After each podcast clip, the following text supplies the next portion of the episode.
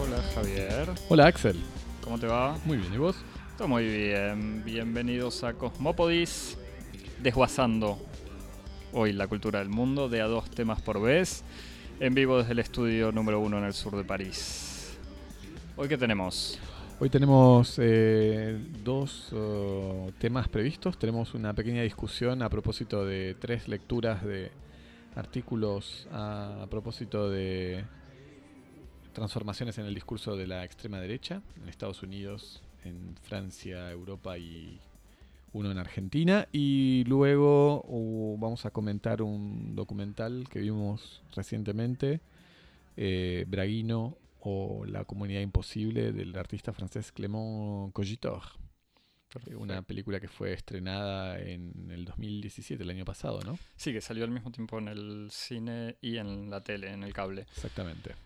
Eh, Javier, este es nuestro segundo capítulo. Si te querés suscribir y escuchar el tercero y los que vienen después, ¿qué haces? Eh, bueno, te dirigís a las múltiples plataformas en las que ahora Cosmópodis ha sido exitosamente recibido.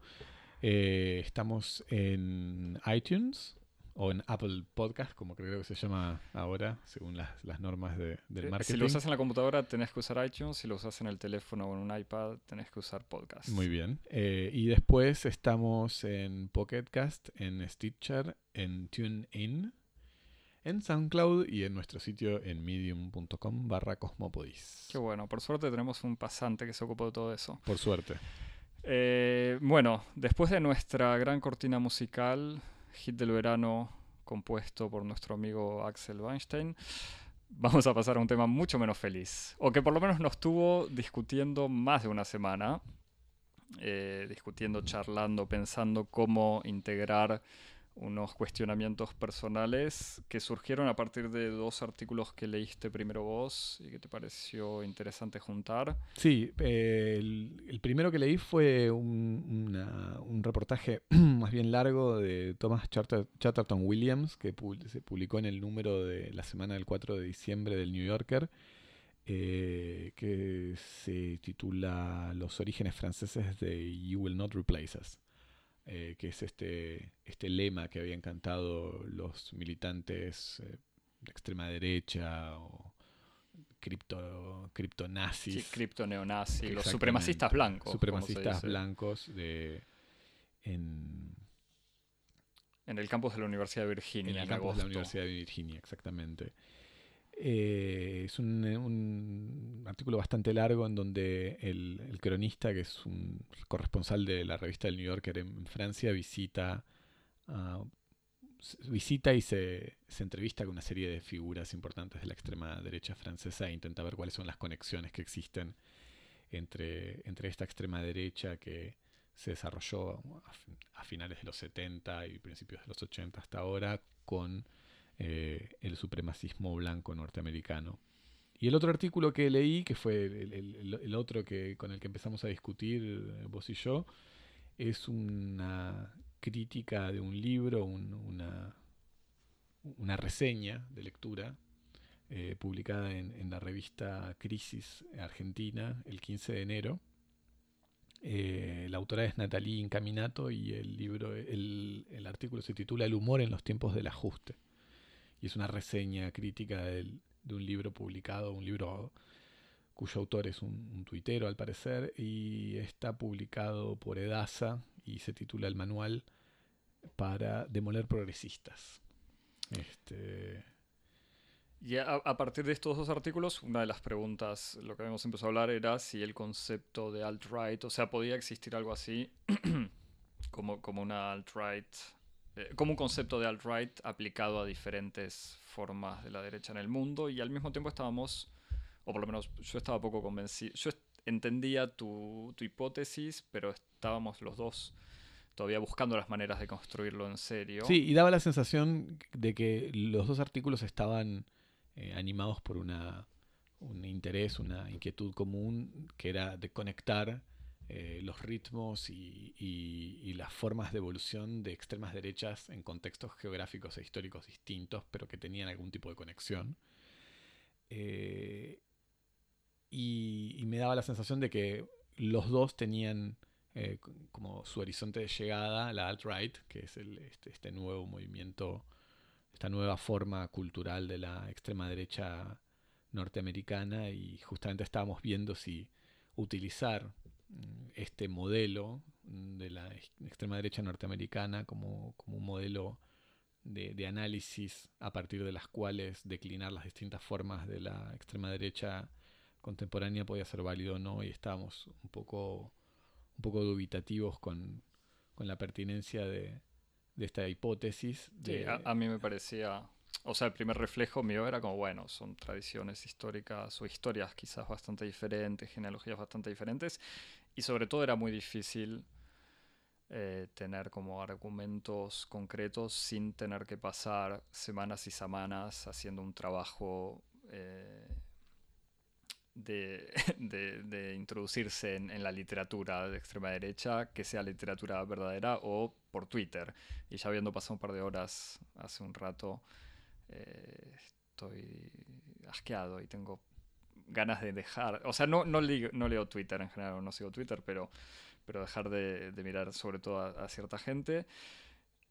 Y me parece que enganchamos. Sí, me parece que a partir de la lectura de un, tercer artículo, como, como suelen ocurrir las cosas, eh, la lectura de un tercer artículo nos esclareció en realidad cuál era la, verdadera eh, preocupación profunda que vertebra estos distintos artículos y, el, la tercera lectura fue una columna que vos me pasaste de Gary publicada en el, en el Guardian el 26 de enero, eh, titulada Cómo la extrema derecha perfeccionó el arte del racismo negable o el racismo disimulable, podríamos traducirlo, denial racism. Y es un artículo eh, muy interesante en el cual el, cronista comenta un, caso, una anécdota, eh, que es eh, la publicación de las notas de un editor, de Simon Juster, el editor inglés, de los manuscritos de un libro que iba a salir en esa editorial de una, personalidad, un polemista de extrema, de, extrema derecha inglés, Milo Yiannopoulos, que fue bastante conocido por haber sido el, eh, editor en jefe o uno de los, de los voceros principales de Breitbart, el, sitio eh, famoso de, noticias eh, impulsado por por Bannon, el, antiguo estratega de la Casa Blanca, el ex estratega de la Casa Blanca. Y en esto. En y un tipo caracterizado igual por. Eh, o sea, en Twitter y en YouTube y en sus artículos por su gran misoginia, racismo. O sea, con, todo ese discurso típico de la. Que, se normalizó de alguna manera con toda la campaña de Trump. Exactamente. Steve Bannon y. Exactamente. Y, lo, interesante del, del, artículo de Gary Young en el Guardian es que pone, pone de relevancia el hecho de que esta editorial eh, y su editor, sobre todo en las notas que presentaba en el manuscrito de, de estaba más preocupado por encontrar eh, los modos de adaptar un texto que por lo demás estaba cargado de un ultrajante racismo y misoginia, eh, el editor estaba intentando encontrar los modos de hacer pasar los contenidos de ese discurso, evitando los excesos eh, de, digamos, de, inadmisibilidad de esos discursos. Cómo encontrar el balance justo entre admisibilidad de un, de un discurso y, y máxima saturación de contenidos de extrema derecha posible. Y al mismo tiempo, digamos, o por lo menos para la gente que no se quiere tomar el trabajo de, buscar eh, esos textos, eh, este tipo Milo Yiannopoulos no, sé, no es un, gran teórico que pretende conceptualizar el racismo la o la misoginia como eh, científicamente, sino al revés, es pues, por la pura provocación, digamos. Su, texto, incluso en algunos de los comentarios del editor, era eso, era como, bueno, este chiste hace, le quita credibilidad al resto de los argumentos. Entonces era una tensión también entre chistes y entre el humor y las ideas eh, defendidas. Y entonces ahí eh, me parece que, fue que los dos eh, vimos que lo que en realidad reúne un poco a, las lecturas y las críticas de estos distintos artículos es una, una preocupación común por las formas en las que dos discursos o las formas de expresión de la extrema derecha este, encuentra una, una especie como de voz para, para poder articular ciertos enunciados que son inadmisibles en, la esfera pública. Y que aparecen específicamente presentes, o, no sé específicamente, pero extremadamente presentes en Twitter. Exactamente. Entonces también eso era otra pregunta que no estoy seguro eh, si se puede hacer así, pero sí, es Twitter, ¿te parece que Twitter favorece estos discursos o cuál es la relación? Claro, y eso es lo, que, lo que me parece que terminábamos un poco llegando a una, una, una, una, primera conclusión que era que en estos discursos la clave humorística es eh, fundamental, en el sentido en el que hay un modo de, de, funcionamiento del discurso humorístico que tiene que ver con esa eh, indeterminación entre, entre su seriedad o su o su ¿cómo decirlo? No es una falsedad, pero su carácter así, este... racional, o sea, una argumentación racional, no sé. No, no, sí, pero digo que cuando, cuando alguien dice eh, la, la, la afirmación dentro de un, de un, argumento comédico permite una, una, indeterminación entre si el argumento es verdadero o falso. Si se está sosteniendo verdaderamente o si se lo está sosteniendo como una especie de, de simple acto simulacro teatral. Eh, y, esa, y ese modo de justamente de, producir un discurso, un discurso provocador de derecha eh, se fue declinando en, distintos soportes y encuentra en la actualidad en Twitter una especie como de, formato eh, que aparentemente le resulta muy fecundo y exitoso y que ahí igual estaba mi, duda, de alguna manera. O, por lo menos la, desconfianza de estos argumentos, estas típicas explicaciones por la tecnología, como diciendo, bueno, Twitter, Twitter es algo nuevo, entonces los fenómenos que pasan son nuevos. Eh, y ahí eh, ya no estoy, o sea, no estoy tan convencido. Me parece que hay que tener cuidado en eso, que como no es necesariamente culpa de Twitter, pero existe una, afinidad electiva entre el funcionamiento de Twitter con 140 o 280 eh, signos y estos discursos que justamente funcionan más, menos por la argumentación profunda que por el chiste fácil o el, el grito fácil. Pero que también era algo que venía ya desde antes, o por lo menos en la televisión o, en la radio también aparece, y sobre todo eran las figuras de estos personajes entre polemistas, o por lo menos en Francia sí son comunes, como gente, opinólogos, digamos, que tienen posturas de derecha, de extrema derecha, que las defienden como una especie de... Eh, no solamente sentido común, aunque creo que vamos a volver a eso, pero sí, una persona que está para polemizar y que en el fondo poco importa que, o sea que no se llega a entender muy bien si es para entretener, si es una opinión personal, si es para decir una gran verdad o simplemente para crear el efecto del debate, un debate pseudo intelectual, por lo menos. Sí, y me parece que ahí podríamos tal vez hacer como una diferencia entre lo, que sería un discurso, eh, como vos decís, argumentativo, de una, de una cierta eh, exigencia y sofisticación que tiene como objetivo responder a una inquietud y otro tipo de, Y quiero decir, responder a una inquietud que puede ser tanto una inquietud de derecha como de izquierda, digo, no, no es que estoy eh, a priori señalando una exclusividad política en el modo de, poder articular un discurso argumentado. Y otro modo de intervención que, que, que, no, que no está dirigido a, a responder una inquietud, sino a satisfacer un deseo. Me parece que ahí hay como una diferencia importante. ¿Deseo de qué?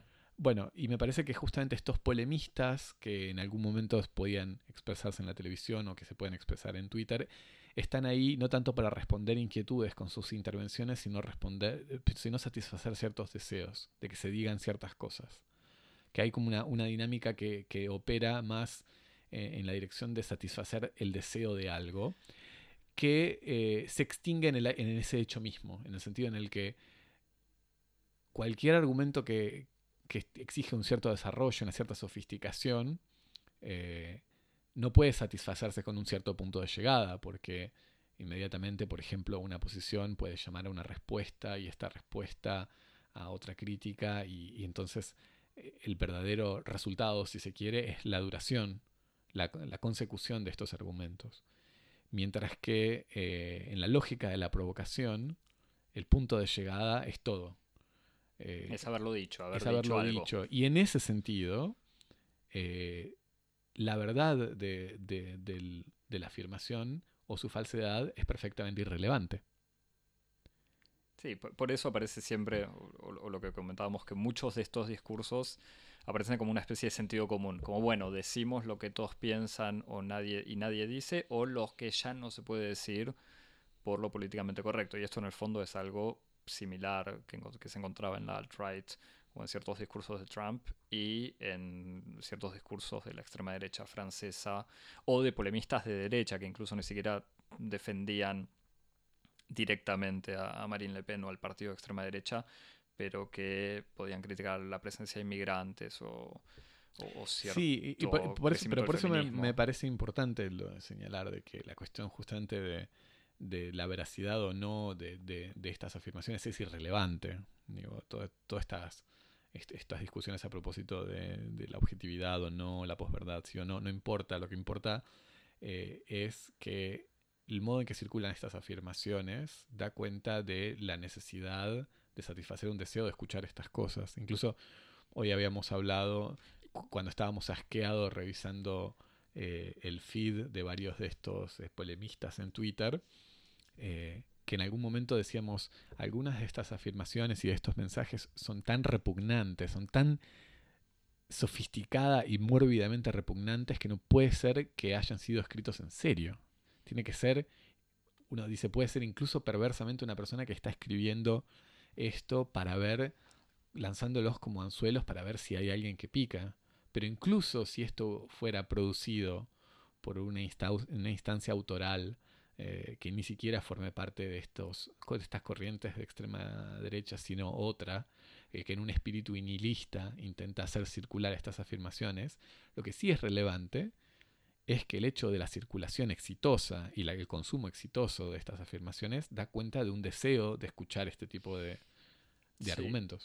Sí, te, te escucho.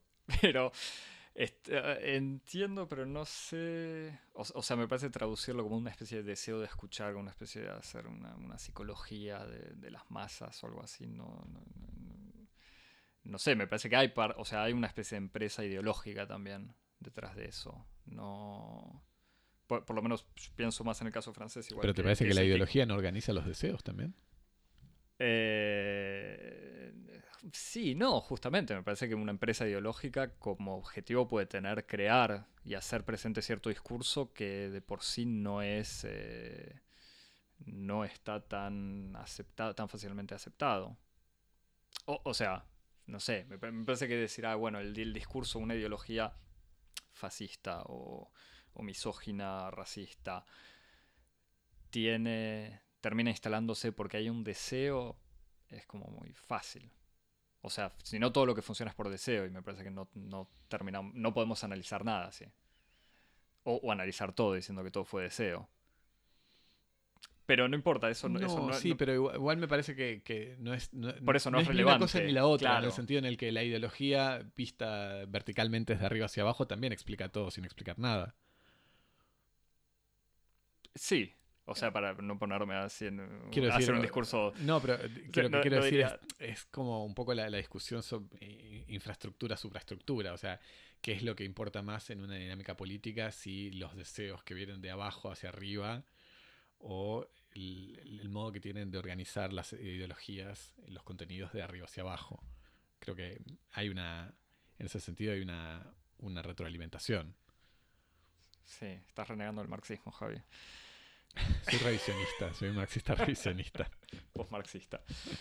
Eh, y otro tema, en realidad, otra de las cosas que aparecían, bueno, era esto que decías, de la ambigüedad con un discurso humorístico, como la excusa eh, que no sabemos si es por cuestiones legales, por cuestiones de facilidad, de decir como, bueno, pero esto puede ser un chiste, o sea, esconder cierto discurso con, en realidad, lo que importa es el arte de la provocación, eh, el, el humor, la burla, eh, y en el fondo yo también pensaba en, en nuestro ex amigo Louis C.K., eh, gran figura admirada hasta hace unos meses, eh, pero que yo aprovecho para seguir hablando de él, que en el fondo también podías defenderlo como un humorista de izquierda, o sea, un humorista que podía hacer pasar mensajes, Hmm. eh, no sé si feministas es la palabra, pero de o de lucha contra el racismo, ponele, o de lucha contra cierta desigualdad y cierta irracionalidad de la sociedad capitalista postindustrial americana o industrial. eh, y como que bueno, en el fondo había también figuras, como que el humor no era necesariamente un objeto o un método de la ideología, de una ideología de derecha. Claro. Eh, y vos me evocabas la, la situación ahora de todos estos, o sea, que sea del stand-up como Louis C.K., pero también incluso del, del humor en la tele, o como el humor político en, en la tele, sobre todo estadounidense, como también se transforma en un, un lugar de creación de política. Eh, pero que una de las diferencias, por lo menos como lo decías vos, era la situación del poder. Claro, sí, sí, no, este, estaba pensando eh, efectivamente en... En Louis C.K. No, no en Louis C.K., pero en el hecho de que hay como una especie de...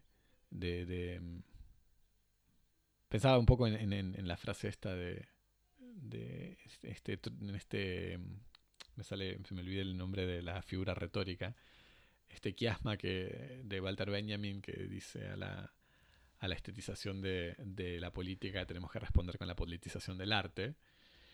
Y, y creo que hay como una especie de, de, de fenómeno similar en, en todo esto, que es como ante la comedización de, la política hay que responder con la politización de la comedia. Y hay un fenómeno interesante en curso a propósito de eso, porque como del mismo modo que eh, grandes sectores de la extrema derecha utilizaron el humor y, las estrategias de la provocación humorística para ultrajar eh, el sentido común o, la conciencia moral bien pensante y lo utilizaron como una máquina de guerra.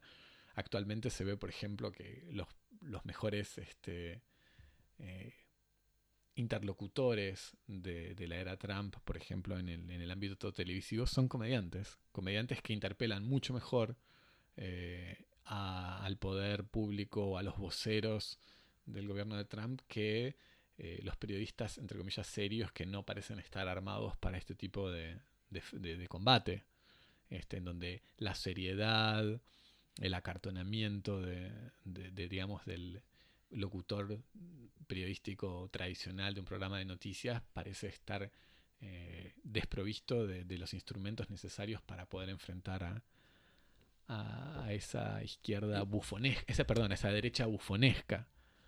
Sí, bueno, bufonesta, pero justamente usas el término bufón y era lo que estaba pensando. Claro, el- pero no en el la figura del bufón del rey sí, sí, también no. es eso, es como bueno el personaje que puede permitirse decirle al poder lo que nadie más se lo dice, lo, que- lo que nadie más le dice.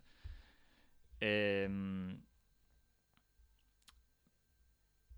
¿Te parece que, que se puede reír? De- de- de- Eh, Porque bueno, al mismo tiempo, discúlpame, ante- antes de que me respondas, en el fondo, ojo, pa- para cambiar un poco de tema, pero la comedia también puede ser el, el, el vehículo de una ideología, sin, sin ser un, un aparato ideológico de la extrema derecha o una especie de, de herramienta ideológica, puede haber sido el vehículo de misoginia, racismo, homofobia y un montón de cosas. O sea, creo que la comedia de por sí no es subversiva. Digo, tampoco es reaccionaria. No, no, es- por supuesto, claro que no. Es puede, puede declinarse y, y obedecer a agendas políticas distintas, pero Pero, pero bueno, por ejemplo, para volver a, acerca, para volver al hecho de si el humor es, es como es un instrumento o es un punto de llegada, este, lo mismo que uno podía decir de, de, este humor de extrema derecha o de esta provocación política de extrema derecha en clave humorística que se acaba en la articulación de una frase, independientemente de si esa, si esa frase, ese enunciado va a formar parte de un discurso político más largo o más sofisticado, uno podría decir que eh, hay algo en, el modo de, hacer comedia crítica, eh, desde una perspectiva, si querés, de izquierda progresista, eh, que también tiene como una especie de, de, limitación en, su, en su finalidad catártica, ¿no? En el sentido en el que buena parte de todos estos programas tienen algo, si querés, bufonesco o carnavalesco, eh, en, la función antropológica del carnaval, que es la de proveer una cierta descarga, una cierta catarsis. Y dar eh, vuelta al mundo. Eh, en, el, en, el, en, el, cual se abre un paréntesis en el que se dice la verdad del orden social y luego, terminado ese, ese momento de descarga, se cierra el paréntesis y el orden, el orden establecido vuelve a funcionar. Entonces es como... hay que pensar también cuáles son los límites este, de esa arma que, puede ser el, ataque o la, crítica en clave humorística del poder establecido. Eh, todo este, esta charla en realidad, estos artículos que vamos a poner en, o sea, vamos a poner el, enlace en línea, eh, te,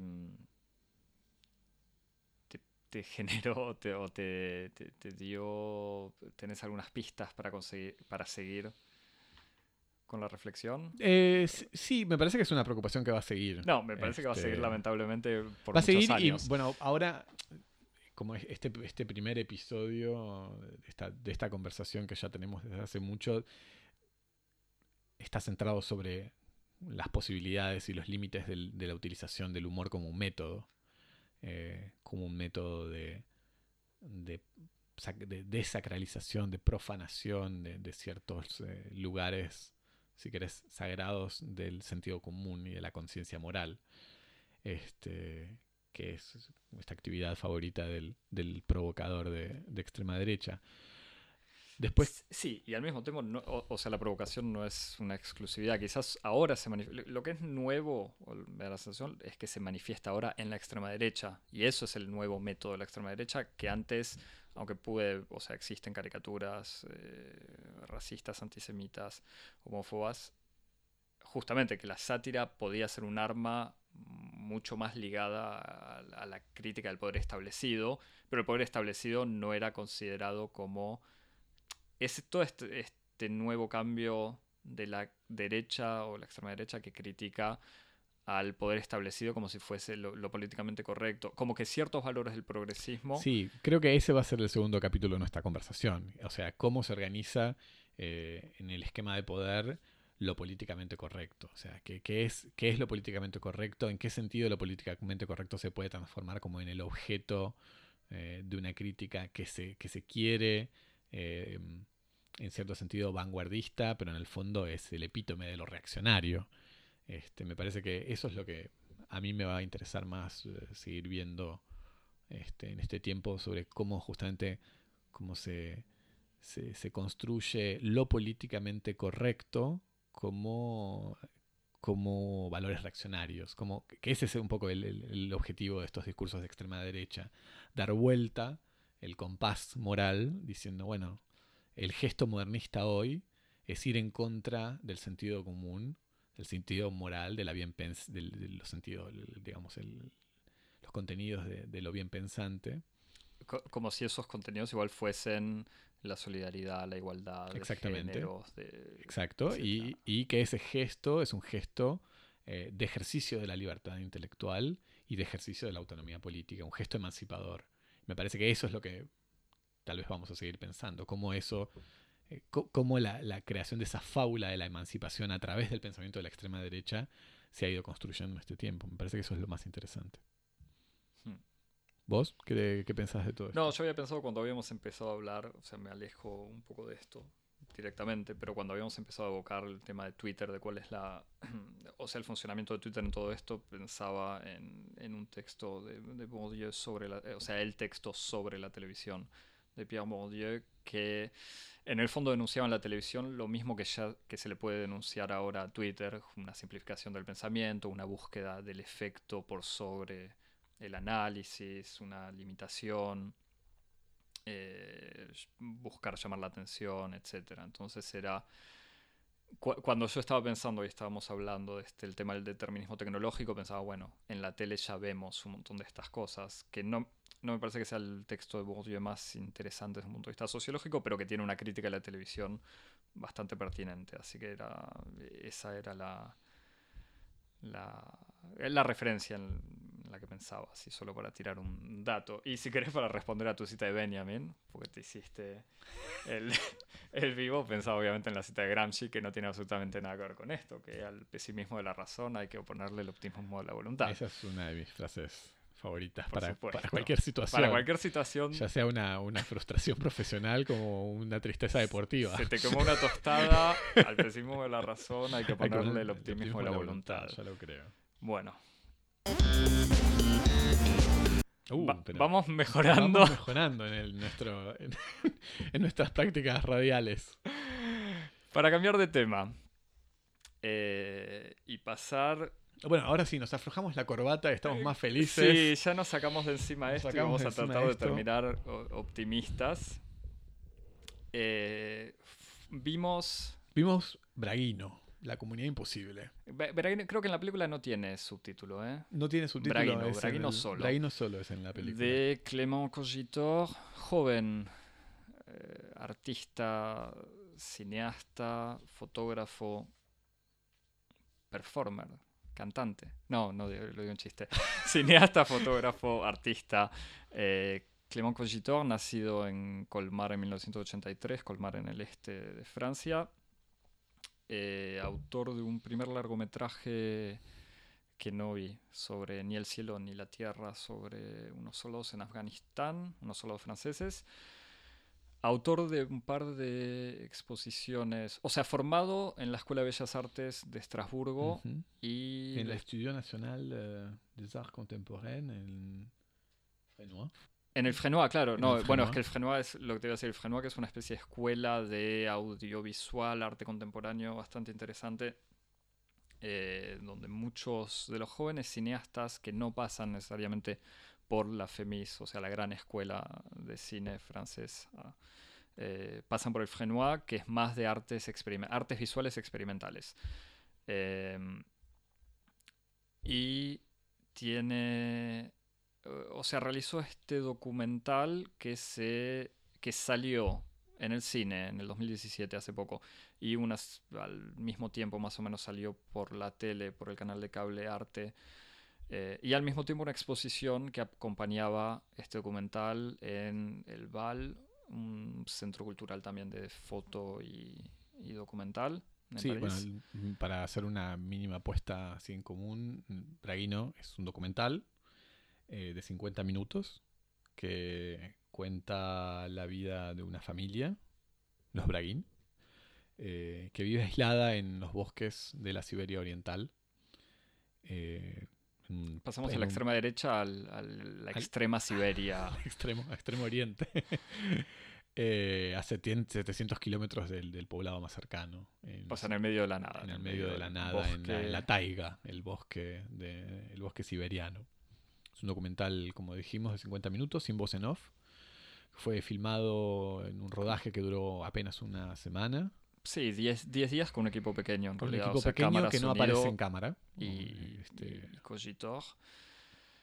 Eh, siguiendo esta comunidad, o sea, esta familia, esta comunidad instalada, o sea... Instalada en estos bosques hace... Desde hace 30 años. o sea, hace 30 años... 30 o 40 años. 30 años, 30, años, Sasha Braguin eh, abandona, no sé, su pueblo de, a 700 kilómetros de, este lugar y decide alejarse de todo lo que no le gusta de la, de la civilización de alguna manera, e instalarse en estos paisajes espectaculares. La película comienza igual con, una escena Bueno, comienza con este mismo Sasha Bragin diciendo, evocando un sueño en donde él abandona la Tierra. Eh, y empieza con, o sea, después de, esta, de este momento, una, la sombra de un helicóptero proyectada sobre unas nubes, las nubes que terminan yéndose, el bosque o los árboles, los árboles, y el helicóptero que aterriza en un descampado en donde hay unos niños rubios jugando que lo miran al helicóptero como descubriendo la llegada de un, de un extraterrestre. Y en el fondo lo que va a mostrar en este documental es la vida cotidiana de esta gente, los conflictos más o menos evocados con un grupo de vecinos que están también instalados ahí desde hace 15 años y la llegada de unos nuevos habitantes, los corruptos, como los llama Sasha Bragin, que son en realidad unos aristócratas rusos. No está muy claro quiénes son, pero en realidad son gente que viene de la ciudad para cazar o para apropiarse de esas tierras. Entonces, entre los temas eh, que aparecen en, este documental es eso, esta situación entre la, o sea, escaparle a la civilización para instalarse en una situación de equilibrio con la naturaleza, eh, con los animales y con el bosque y la imposibilidad de escaparle de alguna manera, no solamente a la civilización, sino también al mal que, viene con la civilización. Sí, es exactamente como, como lo, lo, contás, es una, película muy interesante. Eh, que no cae, o sea, que, más allá de toda esta presentación, que dice que no cae para nada en, el, en la romanticización del, de la vida en autarquía, tampoco, ni tiene por más no sé, bueno, trágico es trágico, digamos, pero no es, me parece que no pretende mostrar la llegada de la civilización, o sea, me parece que muestra la llegada de estos aristócratas rusos que vienen a cazar como el mal, digamos, una especie de pecado que, vuelve a invadir la naturaleza, pero no como una metáfora bíblica o, espiritual, sino como una realidad que al mismo tiempo está precisamente en ese, instalada en ese lugar y como lo nos sorprendía después de haberlo visto como algo igual muy universal. O sea, una... Sí, y me parece que una de las, de las cosas interesantes es que ilustra muy bien eh, la relación paradójica que existe entre, entre libertad y soledad en el sentido en el que, como vos decís, eh, el, relato eh, un poco legendario que tiene esta familia es eh, esta historia del padre que, decide instalarse en los bosques lejos de toda civilización para poder ser verdaderamente libre. Y al cabo de estos años, por una serie de, acontecimientos que no conocemos muy bien, terminan siendo vecinos de otra familia, los Kilin, que después vos me, contaste que aparentemente forma parte de ciertas emanaciones familiares de esta primera familia. Sí, algo que no aparece ni es directamente evocado en el documental, igual es algo que yo vos que lo vi en una entrevista. Son, una son familia de la mujer de él o algo así. Exactamente. Pero que esta figura un poco fantasmática que son los Kilin se transforma en una especie de, obsesión eh, que muestra, este, ilustra de un modo muy, muy interesante en qué sentido la construcción del otro es fundamental como estrategia de construcción identitaria. Es decir, esta familia perdida en el medio de la nada, en estas cenas a la luz de las velas, lo único que hace es hablar mal de los Kilin. y, este, y, este, y este hablar mal de los Kilin, que los Kilin esto, que los Kilin lo otro, es un, es un momento no solamente de comunión familiar, sino momento de, construcción de la propia identidad de la familia, como lo otro de esa familia que está del otro lado del río y que son, en cierto sentido, la encarnación del mal absoluto y de la extranjería y de la, y de la, y la oposición en todos los términos. Por ejemplo, si ellos son la vida en, en, en armonía con la naturaleza, los Kilin son los predadores. Sí, que cazan de más en vez de respetar a la naturaleza. Si ellos conviven con los osos con valentía y, cazan osos cuando necesitan sin tenerles miedo, los Kilin, en cambio, le tienen miedo a los osos. Exactamente. Entonces, toda esta, esta, esta vida, esta vida de. esta vida problemática de la soledad. Ellos no pueden vivir la soledad tranquilos. Ellos no pueden vivir la soledad tranquilos, más allá de la aparición luego violenta del exterior, como, como cuando vos mencionás la llegada de los cazadores furtivos, que son cazadores aparentemente de excursiones de oligarcas que vienen de la ciudad. Sí, oligarcas, no aristócratas. Por eso, sí, sí. Perdón, me corrijo. Para la gente que Eh, escandalizada con... Eh, la relación con los Kilin me parece mucho más interesante en ese sentido, porque es como el otro, el otro indispensable, Y- el otro del que no se puede, del que- el que no puede faltar para que uno pueda construirse a uno mismo como, como propio. Y además hay una doble relación increíble, porque hay, a los Killing no se los ve casi, o sea, aparece un adulto en un bote en un momento y que en- cuando uno lo ve no lo identifica como un Killing, o sea, uno entiende que es un Killing porque no hay más gente viviendo en este lugar en realidad, y aparecen los niños. Eso es lo más interesante. niños- Los niños, que además, eh, los niños también, me parece que dentro de, de- de- de las jerarquías de figuras que, tiene la película, eh, los niños y los animales eh, tienen un rol similar, en el sentido en que son indicios de lo real, indicios de lo que no tiene como una inscripción en lo simbólico, lo que está como fuera de, de- de los órdenes de la civilización, y por lo tanto lo que están fuera de esas estructuras como las estructuras familiares. Los niños son como individuos Son eh, todos iguales. en camino a familiarizarse, pero todavía no familiarizados. No. O sea, no, no se inscriben en una lógica familiar.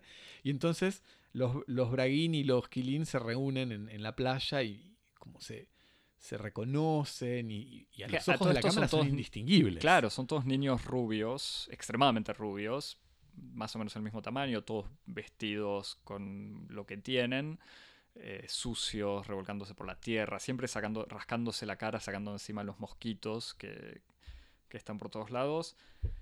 Eh, sí, los niños Kilin y los niños Braguin son absolutamente similares, indistinguibles. absolutamente indistinguibles y, que están presentados en una escena muy linda que está filmada desde la perspectiva de los en- en- en una especie de, de- de bahía o de, o de acceso a una pequeña playa en un río y mientras los niños están jugando ven llegar la lancha de los Quilín que llega desde el otro lado que no sabemos de dónde llega y desembarca este, hay un adolescente, un joven que lo lleva y desembarca dos o tres niños, la lancha se va. A 10 Al metros cabo de a cabo de un momento la, la lancha vuelve con tres o cuatro niños más.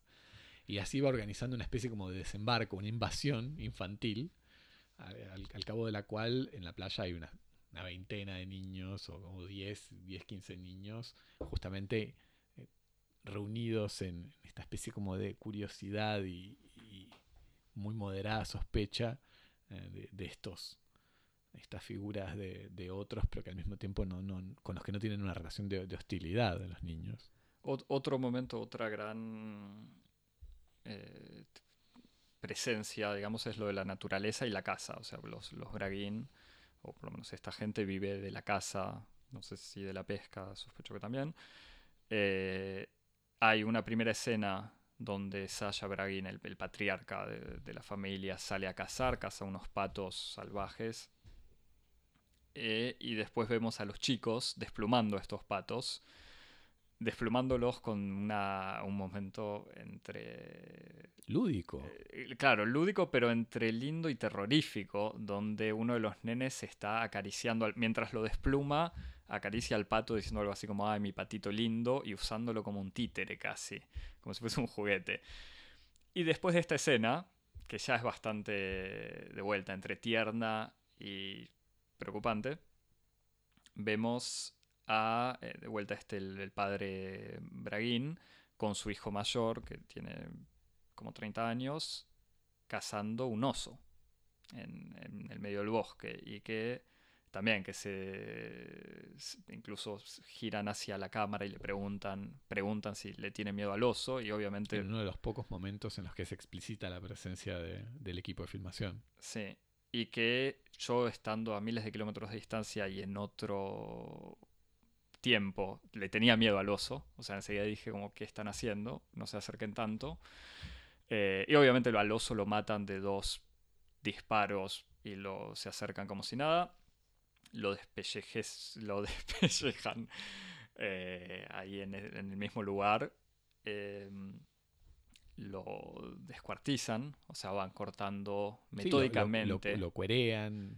Por eso, metódicamente van cortando las patas, la cabeza, le quitan, lo, lo vacían, como se puede vaciar un- un- una trucha, pollo. vacían un oso. Eh,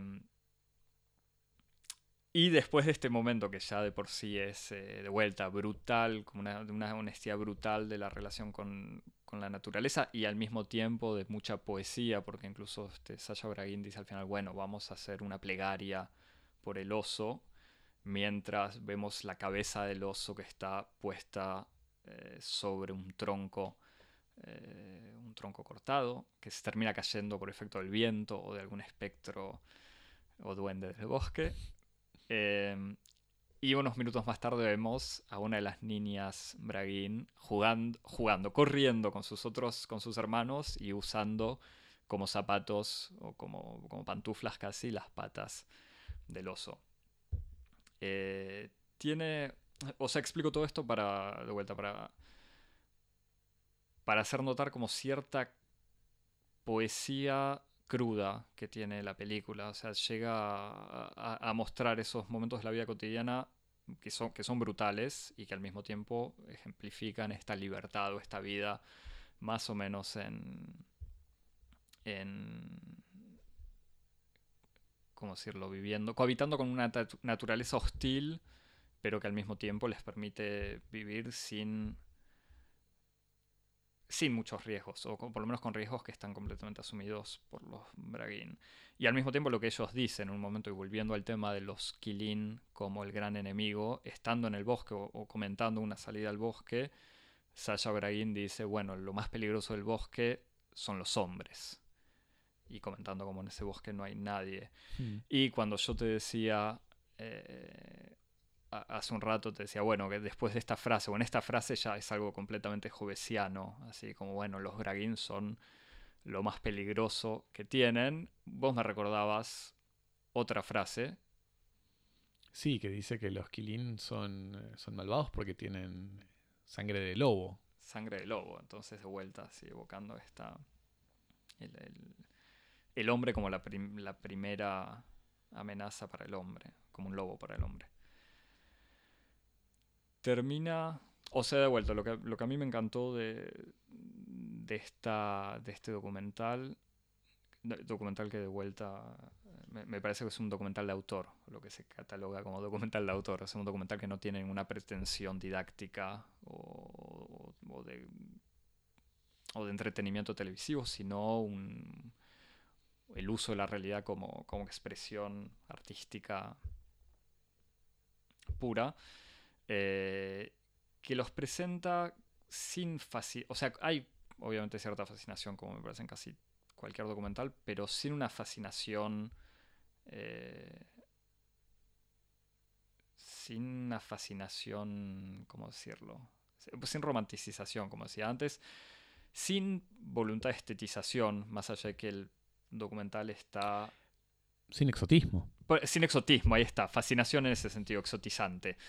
Porque en, Eh, en ningún momento, más allá de, de lo extraordinario y, y lo extranjero que puede ser el modo de vida de los Brain con respecto a nosotros, en ningún momento uno siente el- una imposibilidad para identificarse con ellos. Exactamente. No hay una, una caracterización alienante de estas figuras que las transformaría como en un, en un otro exótico totalmente alejado, sino al revés.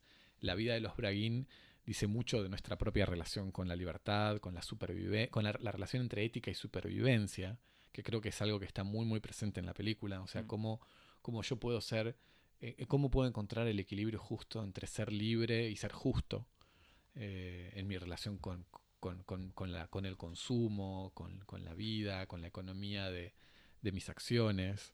Eh, y todo esto está presentado justamente en esta, en esta relación de perfecta, eh, perfecto diálogo con, con, con las propias eh, interrogaciones metropolitanas, si, si- si se quiere, o urbanas.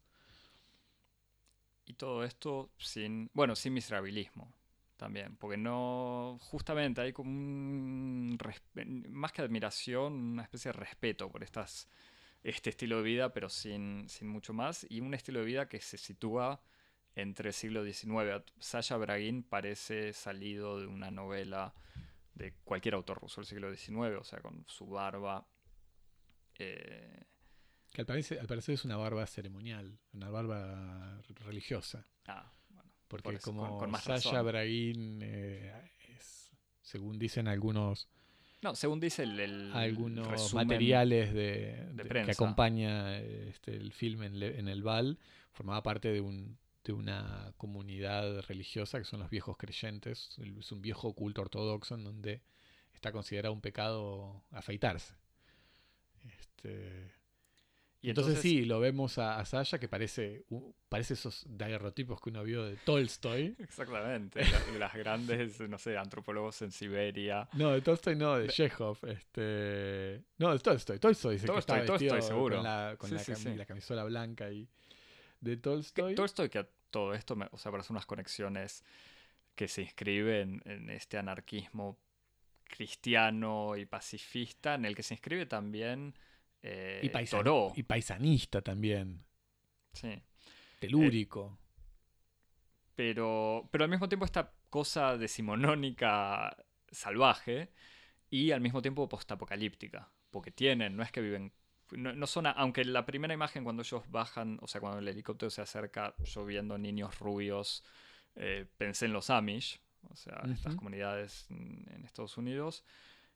Es, los Bragin viven en contacto con, con la tecnología, pero con una tecnología eh, no actualizada. O sea, usan unas radios de los años 60 o de no sé cuándo en realidad que van arreglando de a poco con, atando literalmente con alambres y juntando pilas y tratando de conectarse de a poco con el mundo exterior. Incluso la única situación en donde usan un elemento tecnológico moderno es cuando hacen un llamado, o sea, preocupados por la presencia, por la llegada de estos helicópteros eh, con cazadores, eh, hacen un llamado por un teléfono satelital eh, que, según leí después, obviamente no era de ellos, sino del equipo eh, de, de filmación, y que llaman a una especie de perfecto para decirle que están llegando estos oligarcas a cazar y que no tienen derecho y que compraron las tierras ilegalmente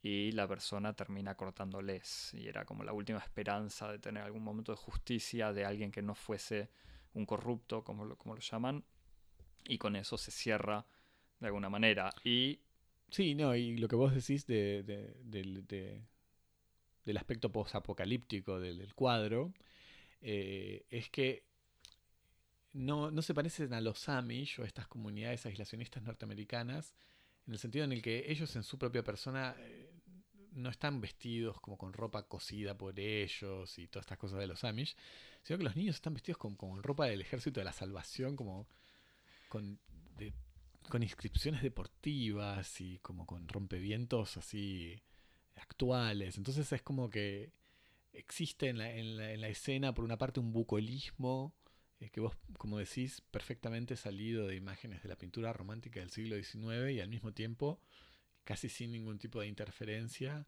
eh, ropa North Face. Este, o, o, o lo que será el equivalente soviético o el equivalente soviético, exacto, un rompevientos así con, con, con con aislación, aislación térmica. Entonces, eh, eso es lo que a uno le da la sensación de que esos individuos no es que crecieron en el aislamiento de la tecnología, sino que están de vuelta de la tecnología, que están de vuelta de, de la civilización, sobreviviendo este, en, los, en los márgenes, en una forma muy, muy interesante de marginalidad, además. con otro momento magnífico cuando está, lo vemos a Sasha con su rifle y usándolo como si fuese un, un objeto como, como un, un shofar, no sé, haciendo sonar el caño Sí, sí, del rifle. la, la película tiene, además de, de- de estar animada por un, por un enorme lirismo en la composición de sus cuadros, tiene algunos momentos así de, de combinaciones surrealistas, como un plano de, un- de una niña de unos 5 o 6 años con una cabellera rubia que parece salida de, de los grabados de los libros de Hansel y Gretel y un vestido de princesa. Y en los pies, en lugar de tener sandalias o pantuflas, tiene las dos patas del oso peludas y con, y con uñas. Sí, sí, con las garras. Este, o en esta escena que vos contás, donde el cazador, en vez de estar tocando el corno, eh, está soplando en los caños de la escopeta y que suenan como un instrumento musical.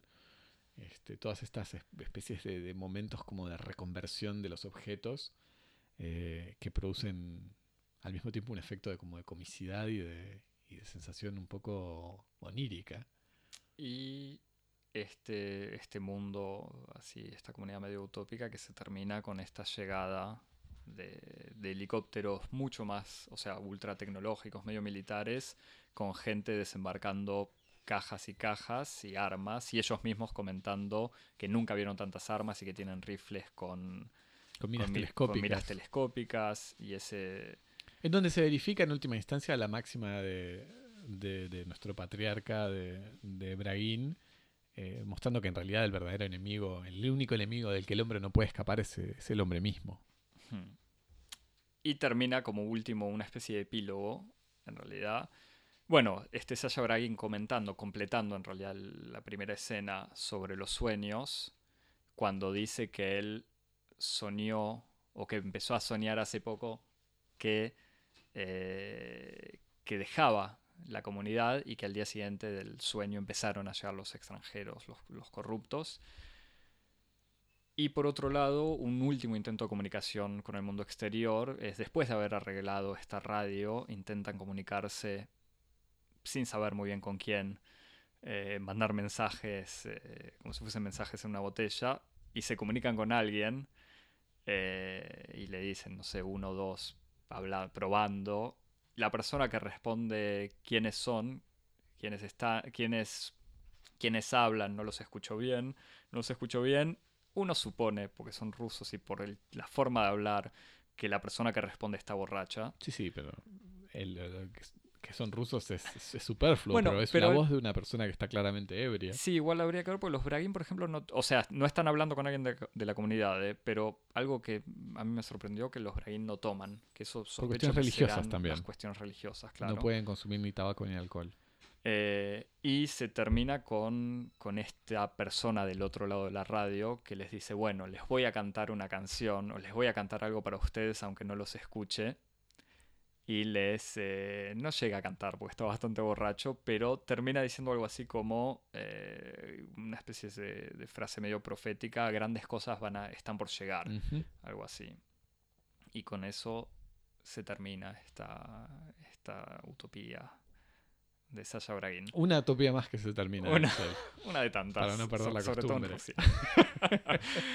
Eh, Javi, ¿alguna mm, ¿Alguna recomendación? Así tanta. Bueno, hablando de, viajes, de viajes de descubrimiento a Rusia, eh, recomiendo la novela del escritor francés Emmanuel Carrère, una novela rusa, que cuenta las este, insólitas aventuras de descubrimiento personal de un escritor que va a hacer un documental a, a Rusia y descubre mucho más este, de los secretos familiares de lo que él esperaba a partir de este, de este viaje. Gran referencia. No voy, a, no voy a spoilear, así que. No, no, pero referencia que me parece que es eh, e-, excelente y que a mí ni se me cruzó por la cabeza cuando, cuando veía Braguino. Eh, yo viendo esto pensé en la película Leviatán, que además con la referencia es medio directa, que cuenta una historia de ficción, pero bastante similar, de una persona que vive en, Siberia y que termina siendo expulsado o amenazado primero por, si no me equivoco, el alcalde unos mafiosos que llegan a su pueblo y que le quieren comprar la casa, que está al borde del, lago, del río, del mar, y que como él no quiere dejar, empieza a sufrir las amenazas. Y en otro documental, eh, me, hizo pensar obviamente en otro documental ruso de Alexander Kuznetsov, de una comunidad que se llama Territorio de la Libertad, o por lo menos el nombre en francés era ese. No sé si se consigue en algún lado en internet, creo que no. Eh, pero que el director, que es eh, de no sé qué parte de Siberia, sigue, o por lo menos filma una especie de, de comunidad medio alpinista, alcohólico, libertaria, que se reúne todos los años, o que va todos los años a una casa en una montaña en Siberia y que todos los años tienen como tradición colectiva reescribir sobre una de las caras de la montaña la palabra svoboda, o sea, libertad. Eh, nuestros eh, auditores rusos me corregirán la pronunciación. Eh, pero que es, una película espectacular de, de Kuznetsov que yo creo que lo voy a recomendar bastante porque tiene toda una trilogía sobre la libertad en un contexto ruso que es una... Bueno, hay que luchar contra, contra esa inhayabilidad del documental entonces. Sí, habría que... Lo voy a conseguir y lo voy a poner en línea. A todo esto, Braguino yo creo que se puede conseguir por métodos no legales en internet con subtítulos franceses por lo menos y no sé si, si se... No me extrañaría que estuviera disponible en, Arte dentro de un tiempo. No, es que lo estuvo, por eso está ah, ahora, lo estuvo. así que por eso está disponible en línea. Si volviera a estarlo, nos encargaremos de difundirlo en nuestras múltiples redes sociales. Que ¿Cuáles son, Alexel?